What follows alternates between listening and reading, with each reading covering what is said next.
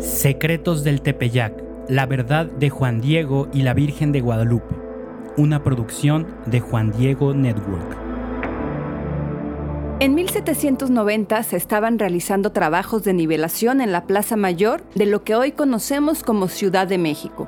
Estos trabajos llevaron al descubrimiento de distintas piezas de gran importancia arqueológica para la historia de nuestro país. Entre ellas se encontró una pieza de casi 3 toneladas. Era una figura de una mujer. En vez de cabeza, tenía dos serpientes que se encuentran de frente. Las serpientes se hacen presentes también en su falda y sustituyendo otras partes de su anatomía. Y en sus talones se presenta otro ser sosteniendo dos cráneos. Esta figura es una de las representaciones más conocidas de la diosa Coatlicue, perteneciente a la mitología mexica, y es la madre del dios patrono de este pueblo, Huitzilopochtli. Es ella a quien supuestamente habría tomado algún misionero español para disfrazarla de la Virgen de Guadalupe, y así facilitar la conversión de los indígenas que la adoraban al cristianismo. En el episodio anterior, junto con Monseñor Chávez, comenzamos a desarrollar las ideas que desmienten esta teoría. En este episodio, continuaremos descubriendo más detalles que nos ayudarán a comprender mejor lo que se ha planteado con esta idea de la coatlicue disfrazada. Fíjate, por favor, lo que dice Fray Francisco de los Ángeles Quiñones, que era el ministro general de la Orden Franciscana y también cardenal. Entre otras cosas, él fue quien eligió a los primeros doce franciscanos para que vinieran a México a evangelizar. En uno de sus escritos podemos ver que sintetiza de una manera clarísima toda la mentalidad que motivaba la participación franciscana. Escucha lo que dice a continuación.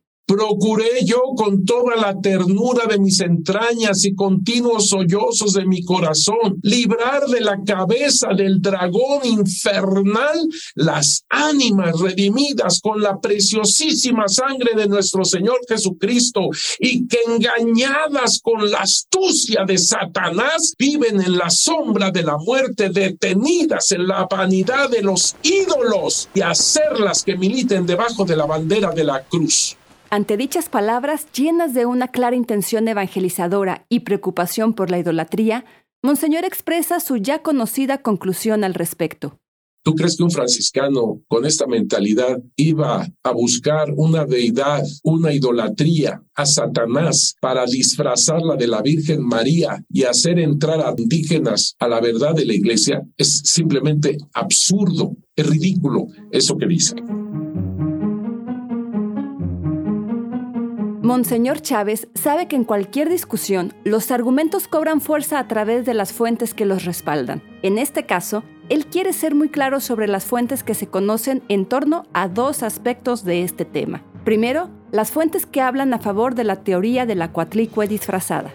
En ningún lado, en ninguna fuente histórica, tú encuentras que hubo algún alguien, algún misionero, alguien que se le haya ocurrido disfrazar a Satanás, a, este, a esta idolatría, con la Virgen de Guadalupe.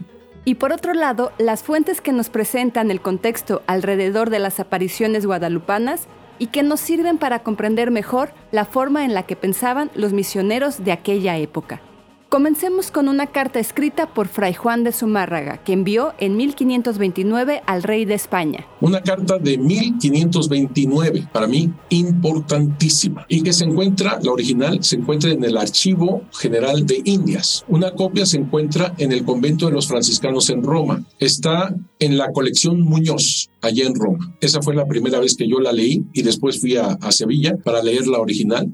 En dicha carta, Zumárraga dice que se han destruido más de 500 templos y 20 mil ídolos. Esta carta cobra importancia porque te das cuenta de, de, lo que se estaba viviendo antes de la aparición. La carta es de 1529, o sea, estamos a, a, dos años de la aparición. También podemos echarle un ojo a una carta que escribió Fray Martín de Valencia, considerado como el líder de los conocidos doce apóstoles de México, y que está dirigida al rey Carlos V en el año 1532. No solo es útil, sino del todo necesario que los cristianos y maestros de la ley de Cristo sepan los errores y supersticiones de los antiguos para ver si clara o disimuladamente las usan también ahora los indios. Luego podemos abordar algunos textos de los coloquios franciscanos que ya hemos mencionado en otros episodios. Estos se comenzaron a escribir desde 1524 y se conforman de los diálogos que tenían los misioneros franciscanos con los indígenas. Te recuerdo que los franciscanos llegaron en 1523, tres de ellos, y después los doce primeros franciscanos.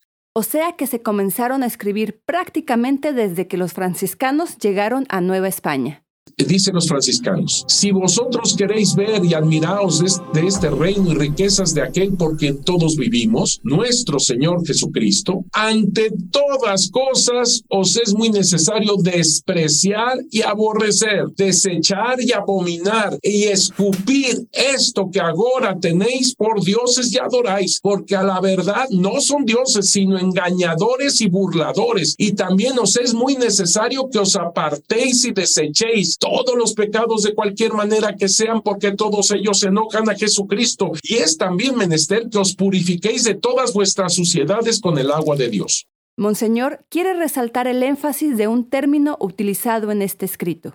Eh, subrayo esto de engañadores, porque es una palabra que utilizan mucho los franciscanos del siglo XVI. Satanás es el príncipe de la mentira, del engaño. ¿Tú crees que un franciscano iba a disfrazar una idolatría del Tepeyac para hacerla pasar como María y atraer a todos los indígenas con esta mentira y este engaño a la verdad de la Iglesia Católica? Absurdo. En los coloquios podemos encontrar la preocupación de los misioneros por arrancar de las manos del demonio las almas del pueblo indígena, una preocupación que nos dice más de lo que parece. ¿Eso qué significa? Que los indígenas desde la primera vez está captando que los indígenas son seres humanos. Conclusión a la que se oponían la mayoría de los encomenderos españoles no querían que los misioneros los bautizaran, no querían. ¿Por qué? Porque los, los conquistadores, la gran mayoría, para no meterlos a todos, pero la gran mayoría de los conquistadores decían, déjenoslo así a los indígenas, no los bauticen, porque nuestra justificación para robos, esclavitudes y demás es que si no los bautizan, los podemos llamar animales o cómplices del diablo. No los bauticen, al punto que fueron los conquistadores quienes trataron de asesinar a los misioneros, así como lo estás. Poniendo todas estas fuentes sobre la mesa, Monseñor retoma la idea que para él es la que tiene mayor claridad ante esta teoría. Es totalmente fuera de tono el pensar que un misionero que viene a quitar las garras del demonio de la idolatría y que se manifiesta así desde los coloquios iniciales de descartar, expulsar, vomitar a toda idolatría, que haya tenido la ocurrencia de tomar una idolatría del Tepeyac, o sea, el diablo, y disfrazarla de Guadalupe para hacer que estos indígenas se convirtieran a la verdad de la Iglesia Católica. Es absurdo, es ridículo, no es cierto eso. No es verdad. Que me digan qué, qué misionero fue el que hizo eso, ¿verdad? Y que entendió, entendió la inculturación y todo lo que trae la Virgen de Guadalupe. Para Monseñor es simplemente absurdo pensar en esto. ¿Quién no entiende que en la Santa Inquisición no les temblaba la mano para quemar a cualquier herético en la plaza pública? ¿Quién estaba todo el mundo así? Y, luego el segundo arzobispo de México, Montufa, había ayudado a la, a la Inquisición allá en España, era abogado y que nada más andaba viendo herejías por todos lados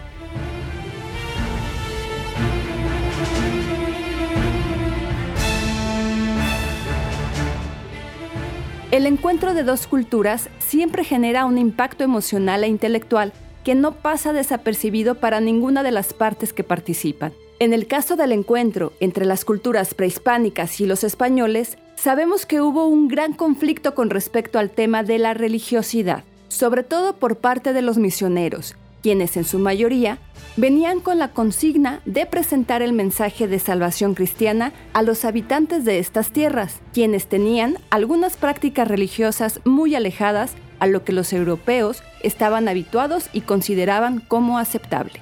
Los misioneros se encontraron con casos muy particulares con los que tuvieron que aprender a lidiar. Monseñor nos comparte un fragmento de la historia general de Fray Bernardino de Sahagún en el que se habla de esto viendo cómo los indígenas ofrecían a sus hijos a Tlaloc, cómo eh, pedían, supuestamente Tlaloc pedía en tiempo de secas a sus hijos, cuatro años tenían los niños, si era niño le cortaban el pechito, le sacaban el corazón y las entrañas, si era niña le cortaban la cabeza y le y ofrecían esa sangre y todo esto al famoso dios Tlaloc. La otra forma que hacían era otra vez niños para Tlaloc y los ahogaban en medio de del agua salado de Texcoco. Bueno. En este fragmento del texto, Fray Bernardino habla de los papás de aquellos niños.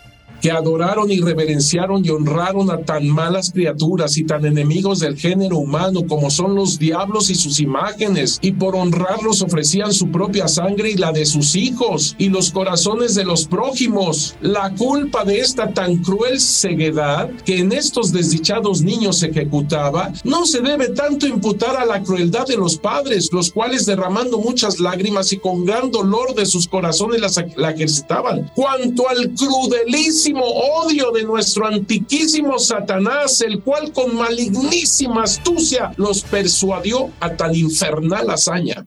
Dentro de este tema, otro tipo de interpretación que se da la menciona el autor Richard Neville. Aquí, por ejemplo, en el, en el libro de eh, Neville, Richard Neville, el libro se llama Santa María Tonantzin, Virgen de Guadalupe, Continuidad y Transformación Religiosa en México, y en él habla de continuación, como si la Virgen de Guadalupe fuese la continuación de la Coatlicue Tonantzin. Eso es totalmente absurdo, ridículo y fuera de tono. Incluso al final de su libro, el autor propone una idea que Monseñor describe como pues simplemente fuera de lugar. Cuando dice que los indígenas ya está, deberían de vivir bien su fe y por lo tanto tienen que alejar, separarse de la iglesia católica para que ellos sean una iglesia ecuménica y todo pensando que, y así le pone en su libro, continuidad, o sea, que la, que la Virgen de Guadalupe es continuidad de la Coatlicue Tonantzin. Esta interpretación de la supuesta continuidad va de la mano con otro tema que también surge regularmente en torno al suceso guadalupano, el famoso sincretismo religioso. Para darnos una mejor perspectiva de este otro punto, Monseñor nos comparte un fragmento del texto del historiador norteamericano Richard E. Greenleaf. Durante el siglo XVI, una función especial del Santo Oficio fue imponer la conducta y las creencias ortodoxas entre la población indígena recientemente convertida. Los juicios a los indígenas muestran que el sincretismo religioso era la preocupación principal de la Iglesia novohispana en su primer siglo. En este punto, Monseñor quiere ser muy enfático debido a la popularidad que tiene esta idea entre la gente. Ningún misionero pensaba en realizar un sincretismo. Esto lo he escuchado muchas veces en instituciones diciendo que la Virgen de Guadalupe es un sincretismo. El, sincretismo, para entendernos, es pretender mezclar la verdad con el engaño, la verdad con la mentira. No se puede. Es pretender, como decíamos, el agarrar una idolatría que para los, para los misioneros es simplemente Satanás y supuestamente disfrazarlo como algo verdadero, como si fuese Dios. En este caso, la Virgen de Guadalupe. Así, así de ridículo.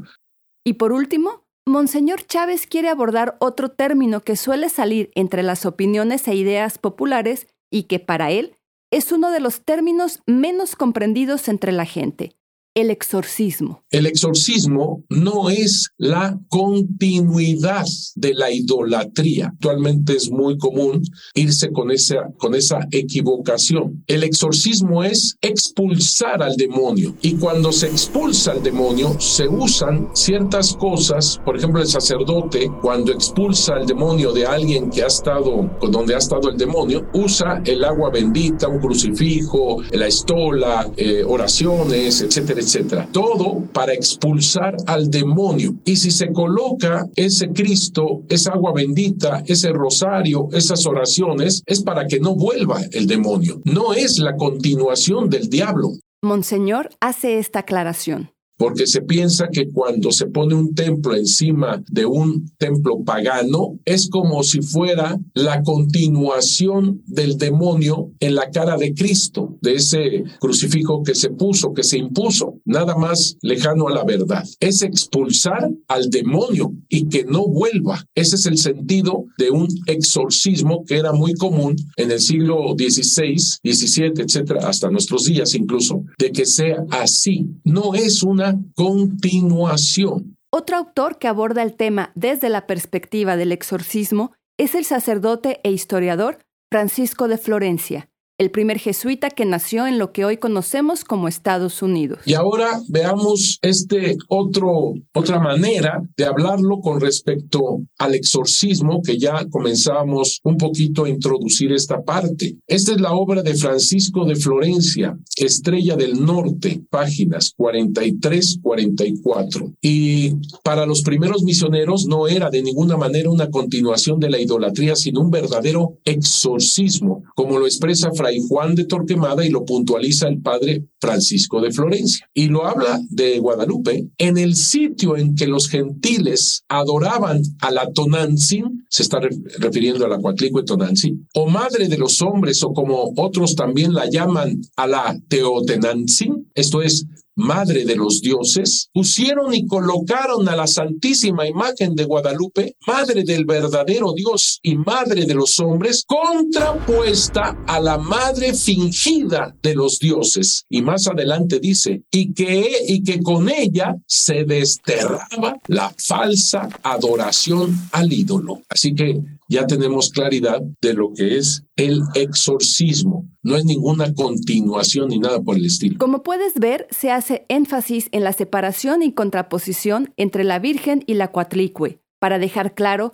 que no es una fusión resultado del sincretismo, sino un destierro de la idolatría, la expulsión de lo que se consideraba como culto al demonio. Eh, lo vuelve a confirmar Francisco de Florencia en la página 4, la verdadera Madre de Dios, Santa María de Guadalupe. Y quiso la Santísima Virgen que aquí se diese principio al milagro de su bendita imagen y se funde su templo para desposeer a esta mentida, esta así dice, mentida madre de los falsos dioses o madre fingida de las gentes y en su ídolo al demonio de la vana adoración que le daba los indios y mostrándoles con muchos beneficios que ella sola era la verdadera madre de Dios verdadero y madre verdadera de los hombres y que en este monte se verificaba que donde abundó el delito sobreabundaría la gracia y que en el sitio que había sido altar infame de un torpe ídolo sería trono sagrado de una purísima virgen. Ese es el verdadero sentido que tiene la Virgen de Guadalupe y eso es lo que hace, no ninguna El padre Francisco de Florencia explica cómo, a su entender, la presencia de la Virgen de Guadalupe funcionó como un exorcismo para liberar de la presencia diabólica al pueblo indígena. Dice que gracias a la Virgen de Guadalupe en toda la Nueva España han huido los demonios y los poseídos han sido liberados, habiendo sido esta tierra tan dada a la superstición de los ídolos por quienes les hablaba familiarmente el demonio, apoderado de este reino y de sus moradores por muchos siglos. Y ahora se ha liberado y expeler los demonios que hará en México y en este reino la imagen de Guadalupe Guadalupe transumta, transumtada inmediatamente del original mismo de la señora que bajó del cielo a retratarse de su propia mano o de sus ángeles a vista de ella, acueste reinos que las regiones de él. Y muy en particular la Ciudad de México gozaban de inmunidad contra los espíritus infernales por beneficio de la milagrosa imagen de Nuestra Señora de Guadalupe, patrona y abogada especialísima suya. Y continúa diciendo. Y el padre Francisco de Florencia es muy claro cuando afirma, la que ha purificado con la fragancia de sus flores el cerro de Tepeaquilla, inmundo con el mal olor de los sacrificios que en él se hacían de sangre humana a la torpe madre de los fingidos dioses. Para ir terminando este análisis que Monseñor Chávez nos presenta, buscando ayudarnos a comprender mejor lo que implica esta idea de la cuatlicue disfrazada de la Virgen de Guadalupe y cómo la considera totalmente ilógica, Monseñor busca retomar en la conversación un término que abordamos algunos episodios atrás, pero que es de suma importancia mantener presente en nuestro acercamiento al suceso guadalupano, la inculturación. Robert Ricard, de nuevo, mientras que la Virgen de Guadalupe hace una perfecta inculturación del Evangelio, no un sincretismo, una inculturación, tomando las semillas del verbo, los frailes misioneros del siglo XVI, en vez de presentar el cristianismo como el perfeccionamiento y la plenitud de las religiosas indígenas, lo proponen como algo del todo nuevo, que entraña la rotura, la rotura radical y absoluta con todo lo de antes. Y asimismo, lo que en la religión indígena es parecido a algún sacramento de la Iglesia Católica, para los misioneros eso era obra del demonio, envidiaba ser adorado como el verdadero Dios. Para terminar, nos comparte un ejemplo más actual que resume lo que nos ha querido decir en estos dos episodios. Y entonces el, el, punto es que ningún misionero haría algo semejante de tomar una idolatría del Tepeyac, porque para ellos la idolatría simple y llanamente, simple y llanamente era el mismo Satanás. Satanás. Yo lo mencionaba la otra vez, es como si actualmente alguien, porque supuestamente tiene mucho rating, la Santa Muerte, vamos a suponer que un padre del Opus o del Opus Dei o diocesano o lo que sea, agarrara la Santa Muerte para evangelizar y atraer a todos los seguidores de la Santa Muerte a la Iglesia Católica, la verdad de la Iglesia Católica. Así de absurdo, de ridículo es esta cuestión. No hay tal, no es cierto eso. Episodio hemos terminado de analizar los mitos en torno a las apariciones guadalupanas, pero no estamos ni cerca de terminar de compartirte toda la información que Monseñor tiene sobre el suceso guadalupano. En el siguiente episodio nos platicará algunas reflexiones partiendo de las palabras de San Juan Pablo II y Benedicto XVI y te aseguro que servirán para que se enriquezca tu entendimiento sobre el significado de estas apariciones. Recuerda seguirnos en tu plataforma de podcast favorita y compartir este episodio con las personas a las que les puede interesar. Yo soy Angie Romo y esto es Secretos del Tepeyac, la verdad de Juan Diego y la Virgen de Guadalupe. Secretos del Tepeyac, la verdad de Juan Diego y la Virgen de Guadalupe es una producción de Juan Diego Network en colaboración con el Instituto Superior de Estudios Guadalupanos, con la participación de Monseñor Eduardo Chávez, doctor en Historia de la Iglesia y postulador de la causa para la canonización de San Juan Diego, con la narración de Angie Romo, la edición de audio está a cargo de Gerardo Carrillo en 9 y media estudios. El diseño sonoro es de Gerardo Carrillo y Manu Casten. Investigación, guion, producción y dirección a cargo de Manu Casten. Nuestro asesor de investigación es el padre Pablo Arce. Diseño de portada hecho por Alexa Casten. Estrategia de comunicación Carla Fierro y José Manuel de Urquidi. Promoción y marketing, Connie Raya, Carla Fierro y José Manuel de Urquidi. La dirección ejecutiva está en manos de José Manuel de Urquidi. Visita www.juandiegonetwork.com para descubrir atractivos podcasts católicos y si vives en Estados Unidos, visita www.guadalupe2031.org para que veas cómo podemos ayudarle a tu parroquia, diócesis, orden religiosa o movimiento desarrollando contenido sobre la Virgen de Guadalupe mientras nos preparamos para los 500 años de sus apariciones.